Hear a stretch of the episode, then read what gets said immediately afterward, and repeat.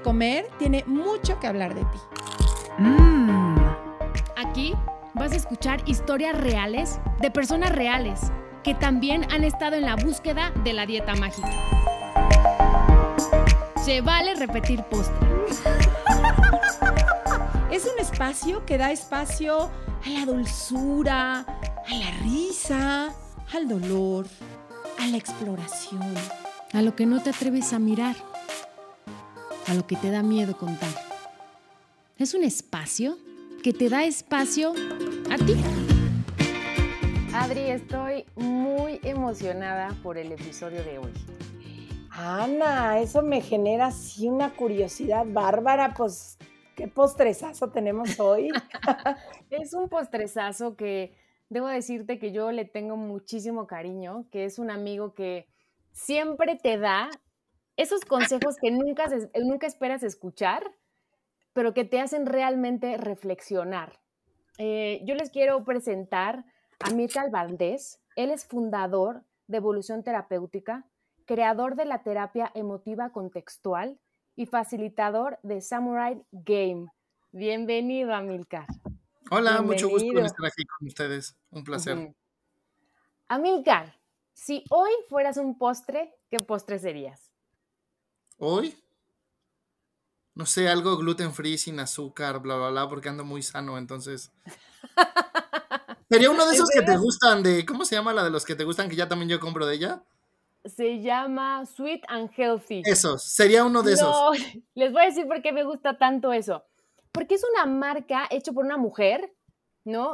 Que dijo, ¿sabes qué? Yo quiero darle como a mis hijos otras opciones de postres, entonces te hace un pingüino, como ya sabes, en una versión saludable, pero que realmente sabe delicioso y me encanta porque lo disfruto mucho. Entonces, en lugar de ponerle este, harina normal, le pone harina, no sé, de almendra ¿no? Este, lo hace como relleno de mermelada de fresa casera, con chocolate realmente encima. Es una, es una muy buena opción que a mí me gusta mucho. Y sus sneakers y sus magnum saben mejor que los originales. ¿En serio? Sí, son, muy buenos. Sí, sí, tiene como versión, otro tipo de versión a todos los postres que conocemos. Así que si quieren algo, algo diferente, ahí les dejo, se llama Sweet and Healthy, la página. ¿Pero qué sería? Yo sería uno de esos. Yo creo que no, yo creo que una Magnum de frutos rojos, que es la que más me gusta.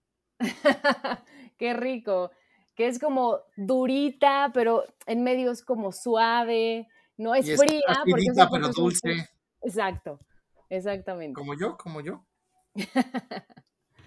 y bueno, yo, el tema que queremos tocar el día de hoy es del amor propio, ¿no? Creo que escuchamos por diferentes lugares mucho sobre el amor propio y no esa persona, ¿no? Muchas veces juzgamos y no tiene amor propio, pero ¿qué fregados es el amor propio?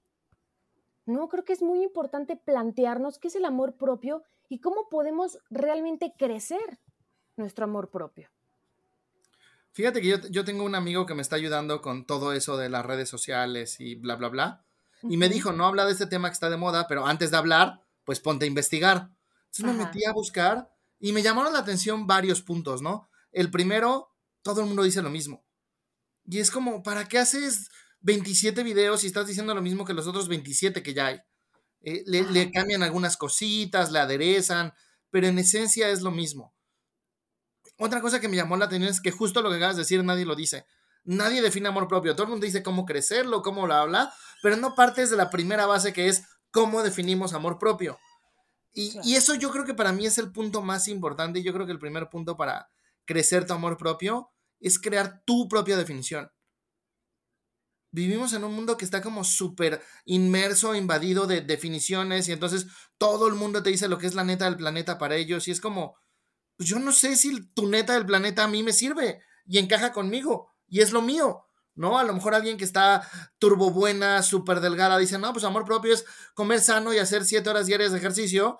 Y para mi socia que está gordita es comer y disfrutar la comida, ¿no? Creo, que es mucho como crear tu propia definición y ser honesto. Que a veces nos cuesta mucho ser honestos con nosotros mismos. Y ser realista y alcanzable. Ese punto es muy importante. Ajá. Totalmente. ¿No? Porque sea, yo pienso y digo, a ver, Ana, ¿tú tienes amor propio? y, la verdad, no, o sea, yo digo, no, pues yo creo que sí, pero no sé como en qué basarme. Yo, lo que he visto es que en esto de las metas inalcanzables que ponen, eh, eh, pareciera que tienen esta fantasía de que algún día las cosas que no te gustan de ti o van a desaparecer o van a dejar de desagradarte.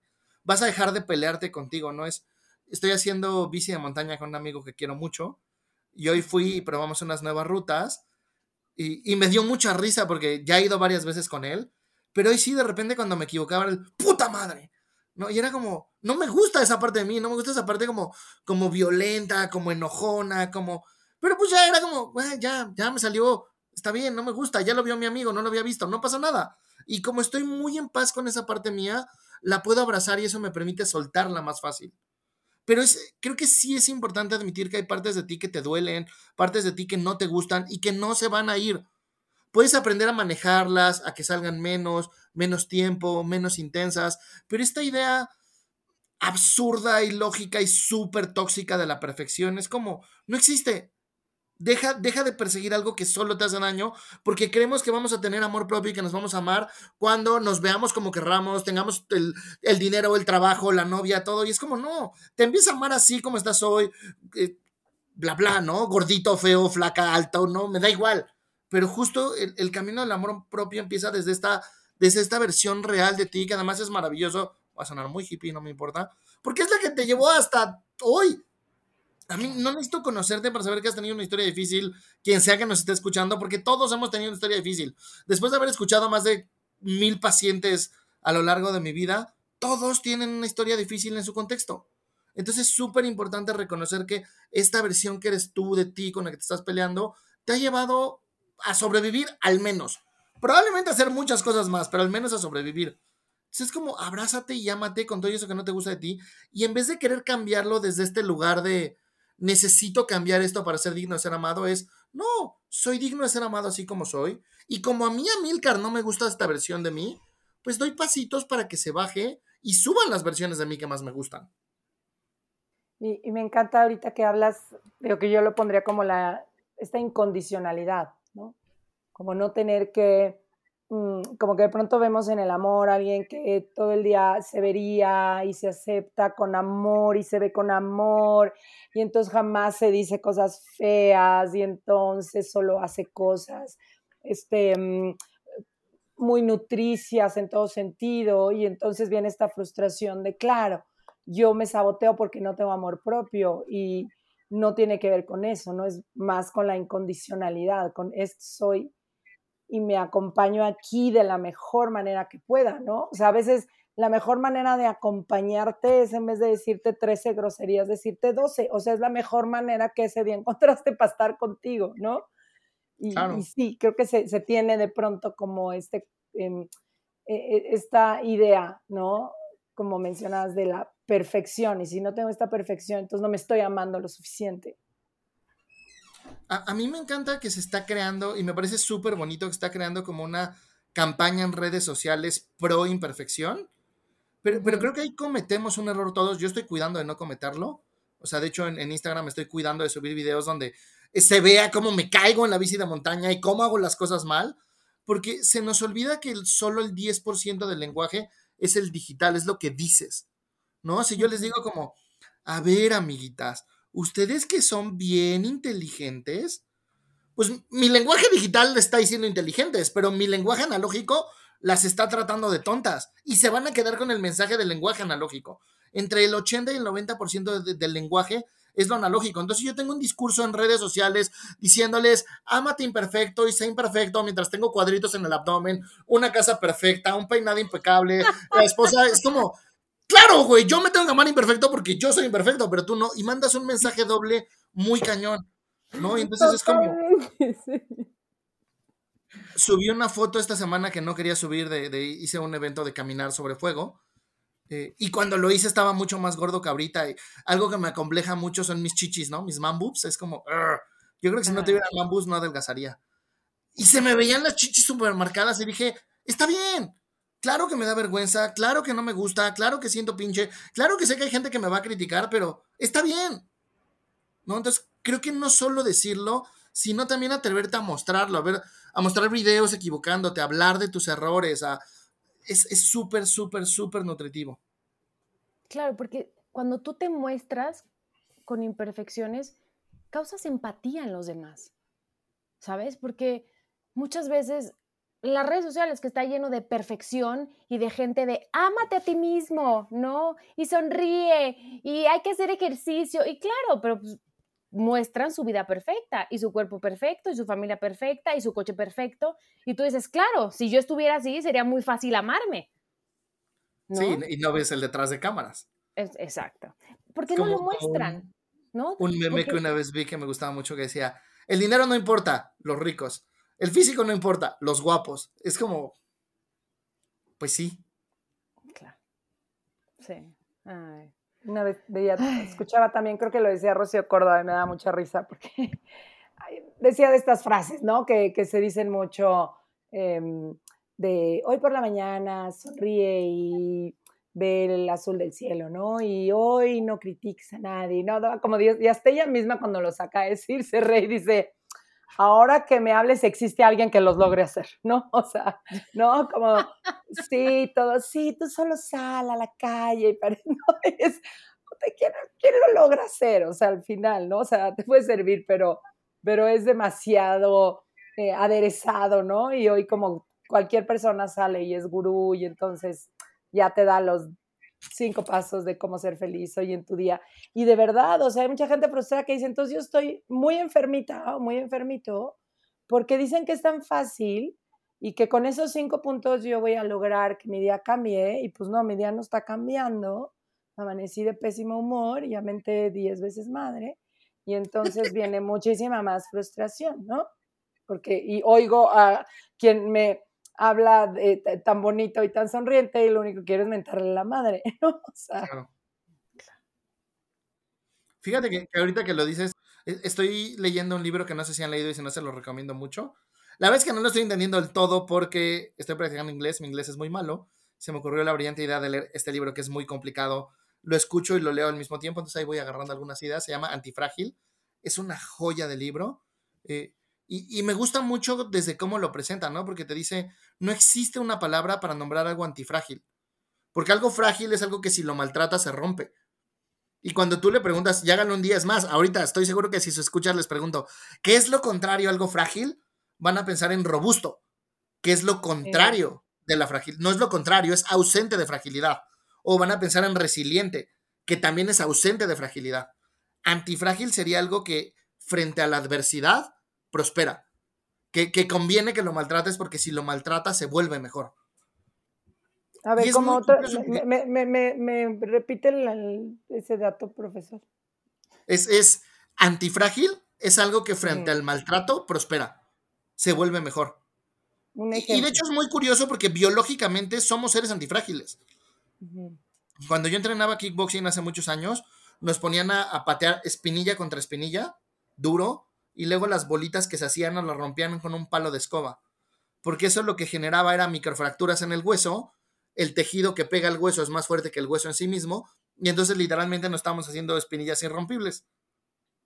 ¿Qué?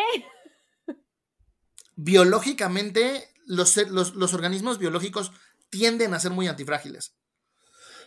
y si lo vemos como especie, no se diga, ¿no? Nosotros tres somos frágiles. La especie humana es bastante antifrágil ha sobrevivido guerras mundiales, ha sobrevivido hambrunas, pandemias, estamos en una, ¿no? O sea, es, la biología es muy antifrágil. Y este cuate también habla, ahí sí no les puedo decir detalles concretos, son de las cosas que no ha agarrado del todo, pero habla inclusive de, sistemas económicos, de cultura, de, y te muestra cómo la antifragilidad es, es un concepto que está vivo en el ambiente, pero nadie lo nombra. Y a mí lo que me encanta es, es va mucho con el modelo terapéutico que nosotros estamos creando, porque justo lo que necesitamos hacer es crear una antifragilidad emocional. ¿Cómo sería eso?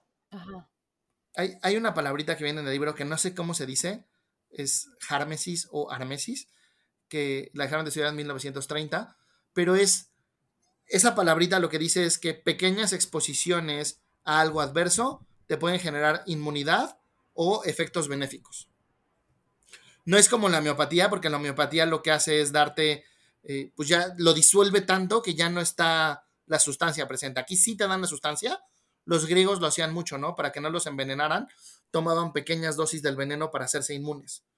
Emocionalmente es lo mismo.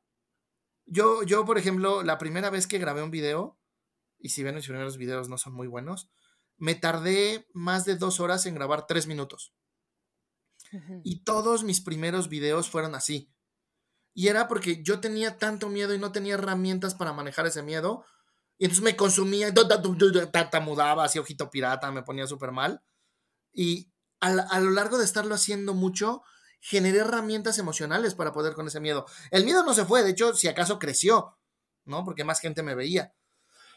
El miedo creció, pero también crecieron mis herramientas para manejarlo tener una antifragilidad emocional tiene que ver con aceptar el miedo, aceptar el dolor, aceptar la tristeza y darte pequeñas exposiciones diarias de eso. Yo, por ejemplo, ahorita estoy nervioso de, estar aquí y es como, claro que me sirve estar aquí nervioso. Uno, porque creo que lo que tengo que decir es muy importante y le va a servir a la gente. Dos, porque quiero mucho a Ana y me da mucho gusto que me haya invitado. Y mm. tres, porque me sirve estarme entrenando en el miedo, en si hablo de menos, si hablo de más, si estoy chueco, si bla, bla, bla, porque eso me da físicamente herramientas emocionales para lidiar con el miedo. Ok. de hecho, es, curioso porque mi amigo que me está entrenando en la bici de montaña siempre me dice que hago más de lo que él esperaba. Como que lleva un presupuesto en su cabeza de qué cosas voy a hacer caminando y qué cosas no. Y siempre hago más. Y para mí tiene mucho sentido porque estoy tan habituado a sentir mi miedo que ya alcanzo a distinguir cuándo es un miedo real, cuándo no, cuándo puedo con él, cuándo no. Y entonces me aviento más porque dejo que el miedo me cuide y porque sé cómo sentirlo, porque no me paralizo. De hecho, uno de los golpes más tontos que me he metido fue justo porque me empecé a concentrar demasiado en mi miedo, me desconcentré el camino y pum, me caí. Y me sirvió mucho porque, claro, si ya sabes que lo que tienes que hacer es sentir el miedo y fluir, ¿para qué te estás clavando en él? Porque creo que es ¿no? una herramienta que uno tiene que aprender, ¿no? En, en el camino, es decir, no hay una personita allá arriba que tiene miedo, ¿no? Que, eso yo lo he escuchado de ti, ¿no? Y de evolución terapéutica, es muchas veces el miedo te paraliza, ¿no? Entonces es conocerte a ti en cómo funciona el, miedo en tu cabeza. Muchas veces te puede ayudar, ¿no? En la vida porque puede ser una alerta, ¿no? O muchas veces puede ser algo que te está frenando, algo que realmente te, te tienes que aventar a hacer, ¿no? En decir, sí, yo sé que tengo miedo porque para mí es muy importante, no sé, hacer esta exposición, ¿no? Pero voy a pasar ese miedo porque quiero hacer la exposición y porque quiero que mucha gente me conozca, ¿no? Es un, es un ejemplo.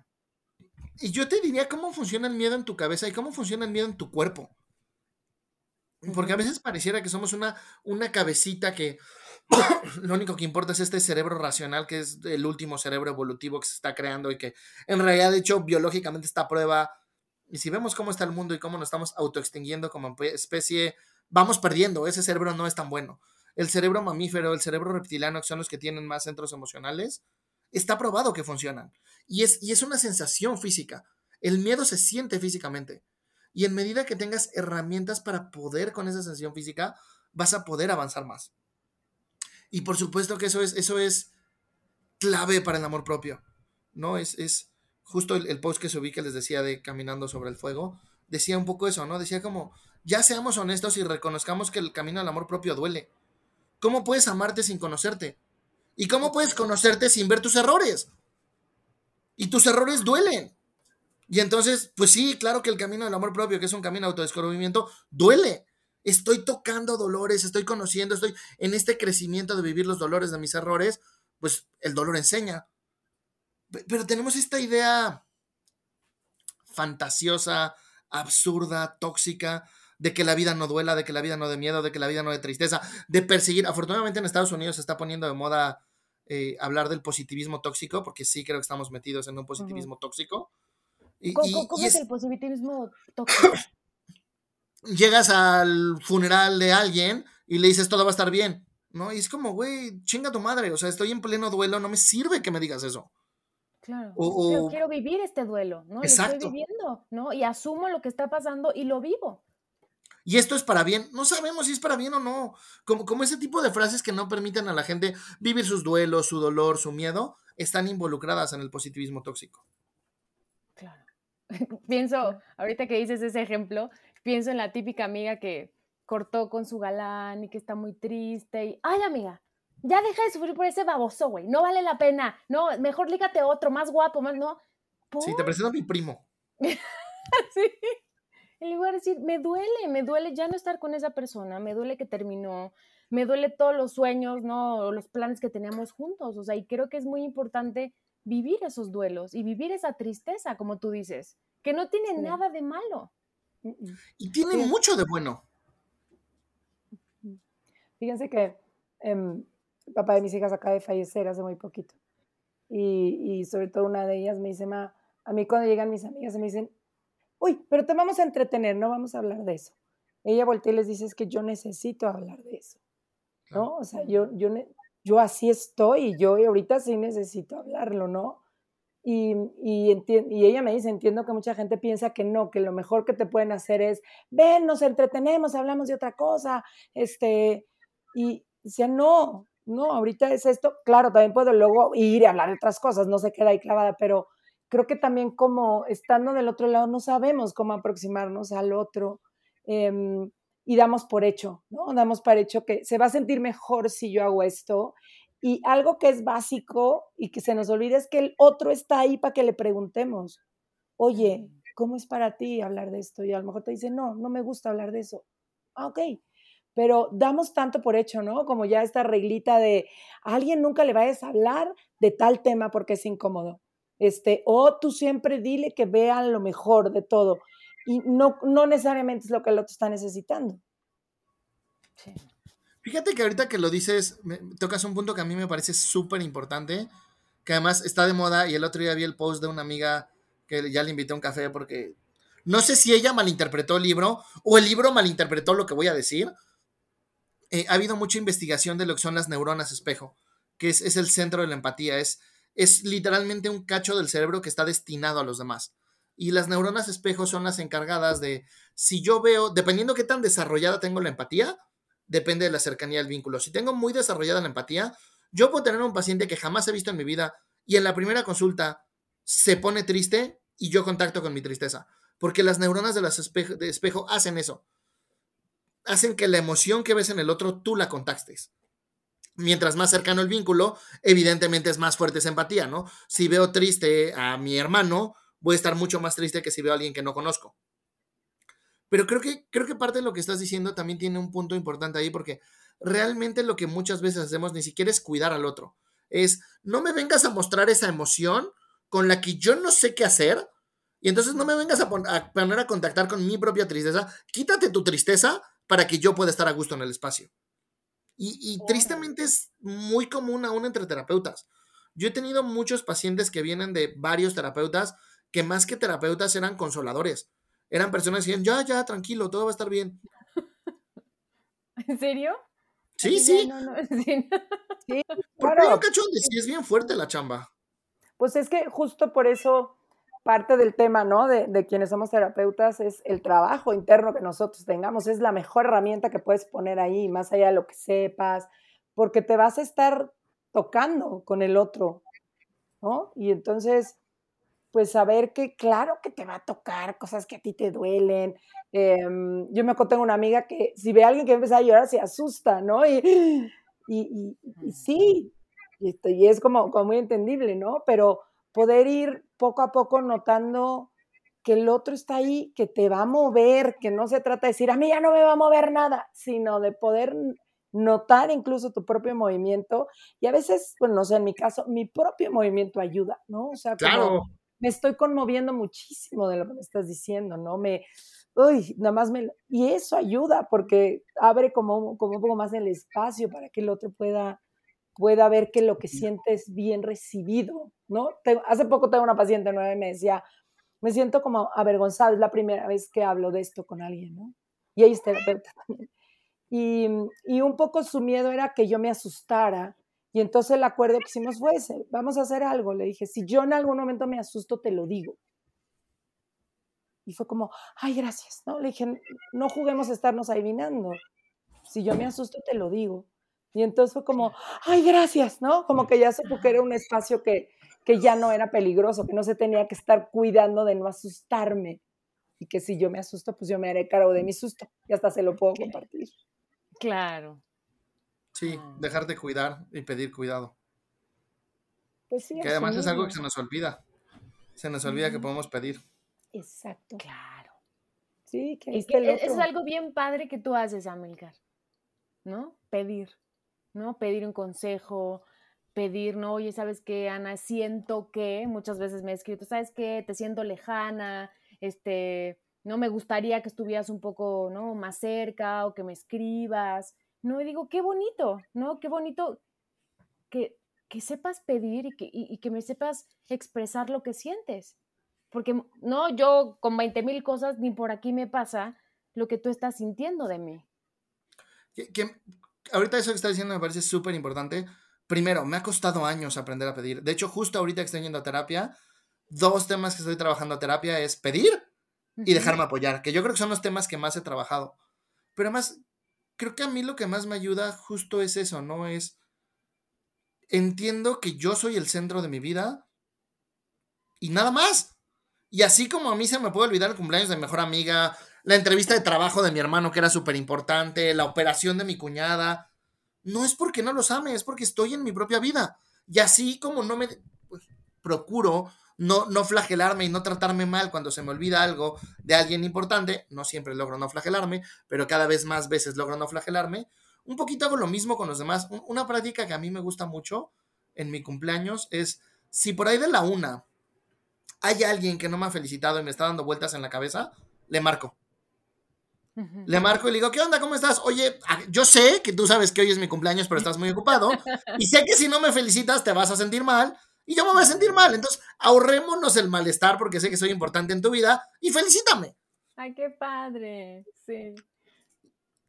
Y, y eso creo que es al revés, ¿no? No es, no me amo, no lo hago porque me amo, me amo eh, porque lo hago. Creo que a veces nos- estamos esperando como tener una sensación de amor propio y de valía profunda para atrevernos a dar pasos. Y a veces es al revés. Doy los pasos y eso construye la sensación de valía y de amor profundo. También hay un punto que quiero tocar que, que tú lo haces, Amilcar, y, y debo confesar que nunca lo he hecho, es tener citas contigo. O sea, que tú dices, muchas veces, ¿no? Tú te arreglas para ver a tu galán o para ver a tu amiga, ¿no? Pues esta vez arréglate, ponte chula, ve un lugar que tú disfrutes, ¿no? Y ve a tener una cita contigo. Y, y algo que es súper importante en eso de las citas contigo es no celular, no música, no libros, no cuadernos.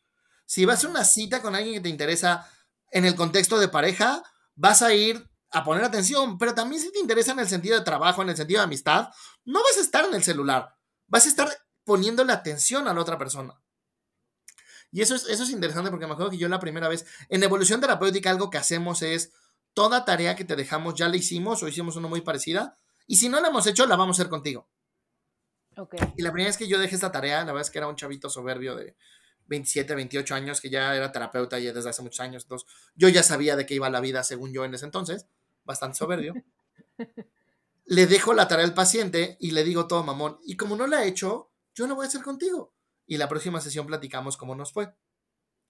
Fui a un café, pedí mi café, me lo tomé súper, súper, súper lento. Alejé la taza, me esperé como una hora, según yo. Cuando me paro y digo, ok, seguro ya estuve como dos horas y media, habían pasado 15 minutos. Y ese primer café conmigo fue un maldito infierno. Estaba viendo, el tiempo transcurría súper lento, me caía mal, empezaron a salir pensamientos y versiones de mí súper nefastas y súper desagradables. Y como soy bien intenso y soy muy comprometido con los pacientes, dije, güey, y me empecé a tomar cafés conmigo tres, cuatro por semana, tres, cuatro por semana. Hasta que de repente un día me enamoré de mí, me caí súper bien, me cagué de risa y de repente dije, órale, por eso tengo amigos, por eso la gente me quiere, porque ven, ven este yo. Y hoy es una práctica que hago, procuro hacerlo al menos una vez a la semana. Al menos una vez a la semana hacerme una hora de espacio y estar conmigo. Y al menos una vez cada mes, dos meses, darme unas seis, ocho horas que, que mando a todo el mundo al, así a freír espárragos a Grecia. Y dejo el celular y estoy conmigo seis, siete horas. Y me voy a caminar y platico y me tomo un café y platico con el niño Ami, con el adolescente Ami. Platico con mi suficiencia, con mi baja autoestima, con mi miedo, con mi enojo, con mi buena autoestima, con mi suficiencia, con mi alegría, ¿no? Platico como con todas esas facetas y son periodos súper bonitos. O sea, es, en serio, me la paso súper bien, pero me ha tomado años, muchos años hacerlo. Ay, qué interesante, oye, lo voy a hacer. Sí, lo voy a hacer, porque sí, piensas en irte a algún lugar y a lo mejor yo hubiera pensado en sí, pero me voy con un libro, me voy con, o a dar un masaje y, o, a, hacer algo. Y ahorita que lo mencionas de de veras quedarte contigo y empezar a notar esas partes que pues no son igual tan agradables o esas partes de las que la mayoría huimos. O sea, por eso hacemos tantas cosas, porque quedarte de verdad contigo, pues es todo un reto. O sea, ahorita que me lo dijiste, dije, híjole, de verdad mentirían, yo nunca lo he hecho, así decir, ah, yo, a ver conmigo. Y a lo mejor en los momentos en que no me queda otra, a lo mejor en un viaje que estoy desconectada y que tengo que pensar y cómo, cómo voy a resolver esto, que de veras no hay nada, pero así yo provocados creo que no, y me suena bien interesante. Y es, y es, ahorita que lo dijiste, me recordaste algo que es bien importante también del amor propio, porque creo que de las cosas que más te dicen del amor propio es, mírate al espejo y dite afirmaciones positivas y di todo lo lindo de ti, bla, bla, bla. Y es como, claro, yo me estoy viendo al espejo, eres un hombre guapo, eres un hombre guapo, con la vocecita que me está diciendo pinche gordo, mira no sé qué, pero la verruga, pero bla, bla. Y es como, como, güey, no, mejor me dejo, o sea, están bien las afirmaciones positivas, pero mejor primero hago las paces con estas voces y con estas versiones de mí. Claro. Como, ok, vamos a platicar, díganme lo que tienen que decir, veamos en qué tienen razón, en qué no. Conozcámonos. Y entonces ya cuando me esté diciendo mis afirmaciones positivas, igual van a hablar, pero como ya las conozco, como ya las acepté, como ya las abracé, voy a poder diciéndoles, ah, ok, luego me voy a tomar un café con ustedes, pero ahorita estoy escuchando esta o estoy creando esta nueva voz que me dice lo lindo de mí. Pero, pero sí creo que un paso bien importante es reconocer esas voces y reconocer que nunca se van a ir. Tienen una función, no quieres que se vayan. Claro. Fíjate que algo que me dice a mí mucho mi mamá, mamá nunca en su santa vida ha tomado terapia.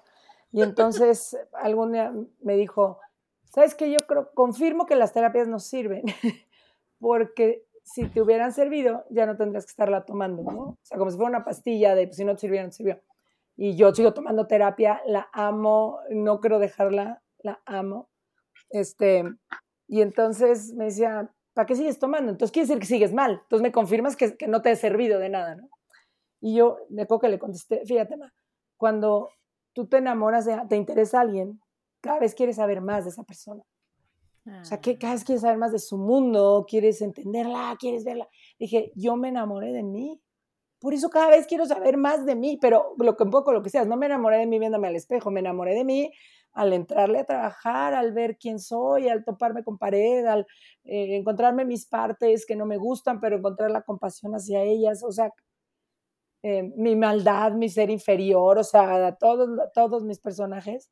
Y, y, y ese era, y, lo digo muy, o sea, como muy eh, congruente con lo que le dije a mamá, de verdad, si yo me enamoré de mí, quiero saber más de mí, me encanta, o sea, qué aburrido el día que diga, no, pues ya eso soy, ¿no? Y ya, no, espérate, todos los días. En constante cambio. Todo el día surge algo y eso es fascinante, saber que cada vez surge algo diferente, ¿no? Que eso fomente el amor además, ¿no? O sea, si lo vayas con una pareja, cuando ya te, o sea, según tú te conociste todo, pues ya qué hueva, pero cuando cada vez ves que hay más y que puedes crear nuevas cosas, pues es lo que mantiene un poco o un mucho, ¿no? La relación de pareja, ¿por qué no con nosotros?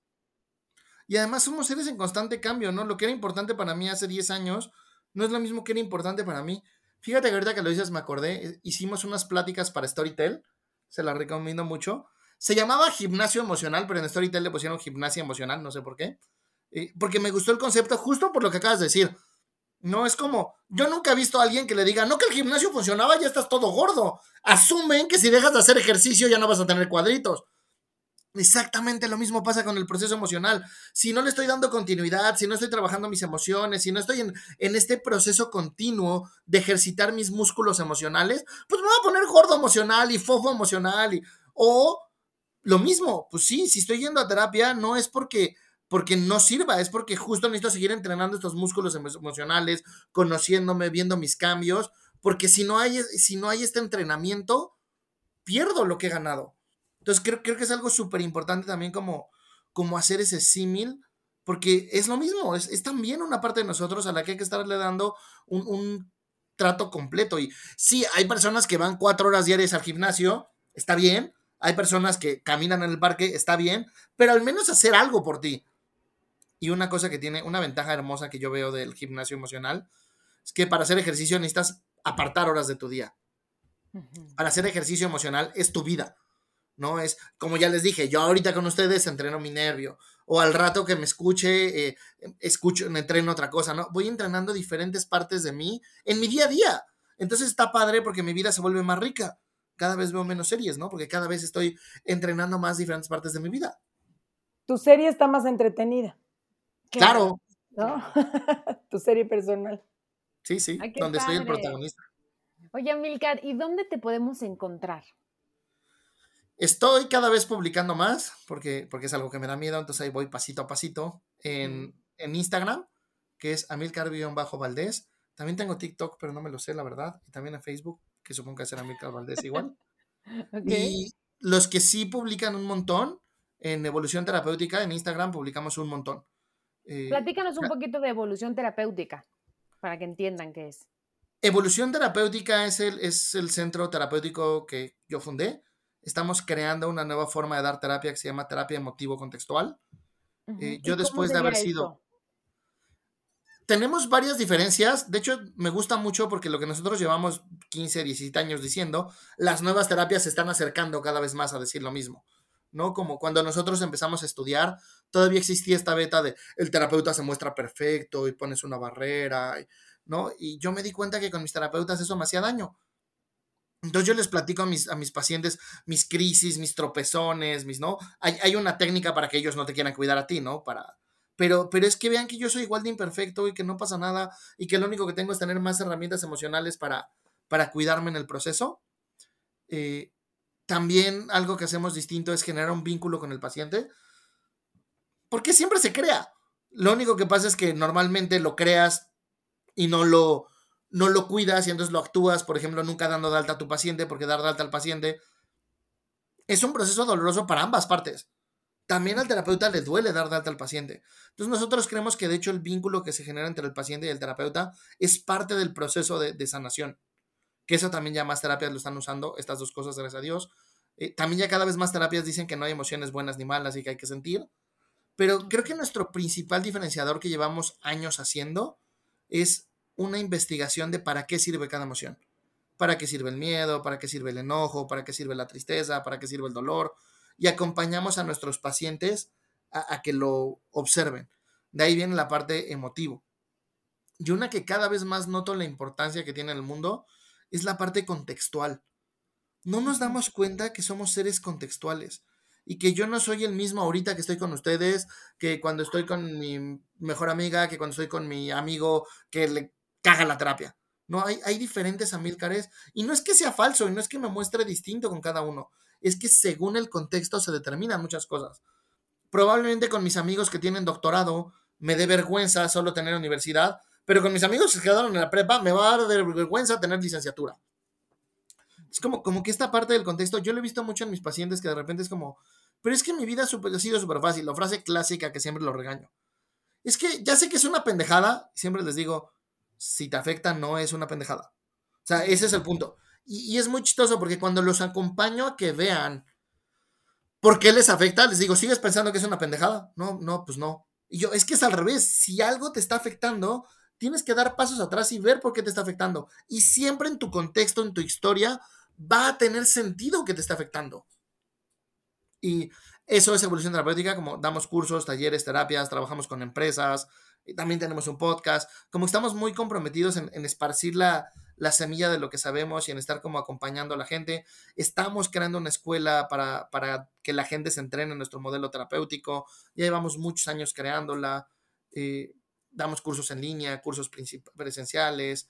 Somos seis, seis terapeutas. Estamos entrenando a más terapeutas, ¿no? Somos como un centro en crecimiento y, con muchas ganas de poner nuestro granito de arena para que el mundo esté mejor, que ya sé que todo el mundo lo dice, ya sé que todo el mundo es, pero nosotros algo que nos gusta, algo de lo que estamos muy orgullosos, es de la congruencia. Una vez un paciente me, me hizo llorar cuando lo estaba dando de alta, porque me dijo, ¿te puedo dar las gracias? Y yo, pues claro. Y una de las cosas que me conmovió mucho, me dijo, es que jamás había estado con alguien que no tuviera miedo de meterse al lodo conmigo y ensuciarse para acompañarme a salir. Ah, qué bonito, qué bonito. Y, es, y es algo que, que, es muy auténtico en nosotros y todos, todos somos así. Nos cuesta mucho, de hecho, por ejemplo, soltar. Hay gente que no quiere, que auténticamente está muy comprometida con, con su versión pinche y tiene muchos beneficios. Y algo que hemos aprendido con los años es a dejarlos ir y nos cuesta mucho. Porque sí, estamos convencidos de que el lado del pasto del el pasto de este lado de la cerca es más verde. queremos que todo el mundo se brinque a este lado de la cerca. Ahora hemos ido aprendiendo que pues tiene un precio. Sí, yo disfruto muchísimo mis relaciones y la vida y, y estoy muy contento, claro, pero mis dolores los vivo más intensos, mis tristezas las vivo más claro. intensas. Y entonces también entiendo que hay gente que dice, ok, sí, el pasto es verde, pero no estoy dispuesto a regarlo todos los días. Claro. ¿No? Entonces digo, y es respetar. Exacto. ¿no? Es respetar. Sí, sí, sí, totalmente. Y sí creo que cada vez soy más hippie en ese sentido y sí creo que auténticamente siento en mi corazoncito que todas las formas en las que decidas vivir está bien. Pagarás, todos pagamos precios y todos tenemos beneficios. Yo lo que creo que estaría padre es que en medida de lo posible lo hagamos de la manera consciente. Exacto. Ay, Amícar, qué, qué gusto tenerte. Gracias por hacernos un espacio en Se Vale Repetir Postre. Sí, Cuando qué rico gustes, platicar contigo. Cuando gusten, muchas, muchas, muchas gracias por la oportunidad y por la plática y por acompañarme a esparcir mi visión. Gracias. Te mando un abrazo, Adri. Nos escuchamos en la siguiente. Sale, Ana. Un besito a todos, a todas. Si te gustó el podcast, pasa la voz. Y no olvides suscribirte.